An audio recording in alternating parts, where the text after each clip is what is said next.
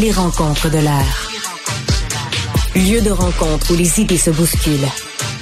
Où la libre expression et la confrontation d'opinions secouent les conventions. Des rencontres où la discussion procure des solutions. Des rencontres où la diversité de positions enrichit la compréhension.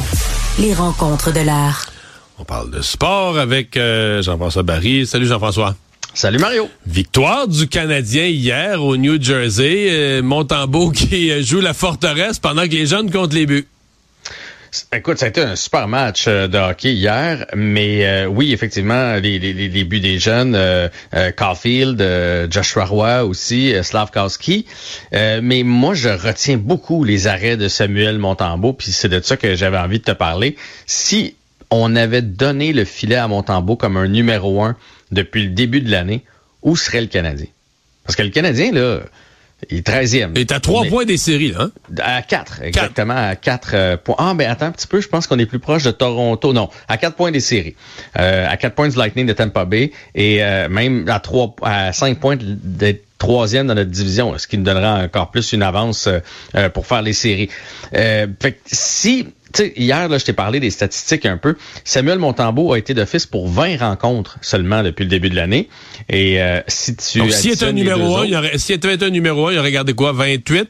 Quelque chose comme ça? Ben ouais, quelque chose comme 28. Les deux tiers, mettons, à peu près? Les deux autres en ont 24. Fait que si tu fais le cumul des autres, on a eu plus souvent pas Montembeau, on va le dire de même, même si c'est pas un, beau français, qu'on a eu euh, Montembeau devant le filet. Parce qu'hier, si les Devils prennent les devants 1 ou 2-0 en première période, parce qu'ils ont eu des chances A de, de marquer, ben, le Canadien, probablement qu'on on le voit jamais, là, ce but-là de Slavkowski, à quel point il est important, puis Joshua Roy, puis tout ça, parce qu'on on est déjà plus dans le coup, parce que le, vent tourne. Donc, si on lui donne un, mettons, huit départs de, de plus, euh, en prenant pour acquis que les autres, euh, Primo est à 500, puis Carlin est en bas de 500, donc c'est probablement un 3, 4 points de plus. Alors, le Canadien qui serait à côté euh, pour une place en série si on avait fait confiance à Montembeau.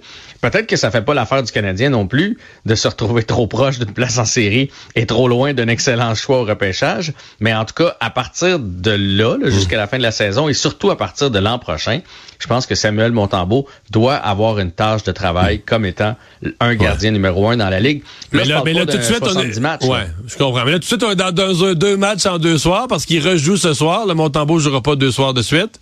Ouais, puis là ça, c'est totalement justifié là, dans, ce cas-ci d'envoyer un autre gardien, puis ça devrait être toujours comme ça dans, dans la ligue. Ce soir c'est Caden Primo qui va être d'office pour euh, le Canadien contre les Sénateurs d'Ottawa. Primo qui était même pas du voyage hier avec l'équipe, on l'a laissé se reposer. Il nous a attendu du côté d'Ottawa et pour vrai le jeune jusqu'à maintenant nous offre de très belles performances. Euh, parfois, il est un peu plus chancelant.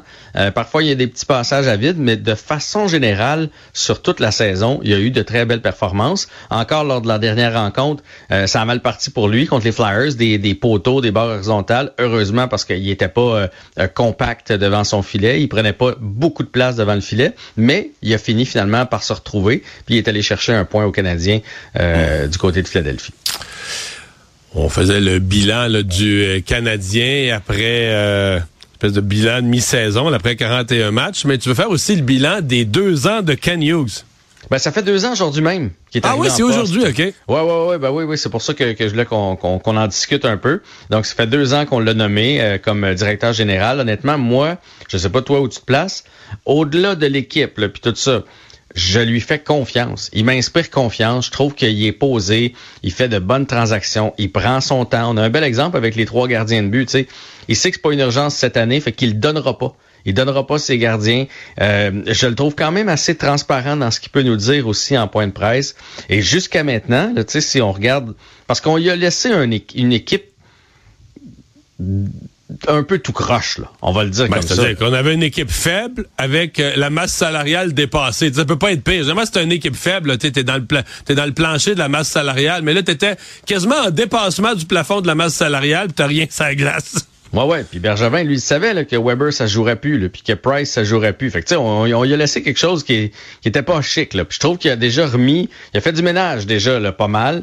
Euh, il reste encore du travail à faire. On lui avait laissé une banque de jeunes quand même potable et de choix au repêchage, mais je trouve qu'il les a bien utilisés. Là. La banque de sport est regarnie. Les contrats, les nouveaux contrats que lui a donnés sont justes. Suzuki, euh, Caulfield, sont pas surpayés. Euh, je pense que le jour où ils sont dans de bonnes équipes, ces joueurs-là, il y aurait des statistiques qui, euh, qui, qui, qui, qui, justifieraient le, salaire qu'on leur a donné. Les échanges qu'ils ont qui a fait jusqu'à maintenant, Kirby Dack, Bon, vous allez dire il a été blessé, mais je dis ça, c'est pas de sa faute à lui. Il reste que c'est un Romanov contre Kirby Dack, là, c'est un, c'est tout un trade.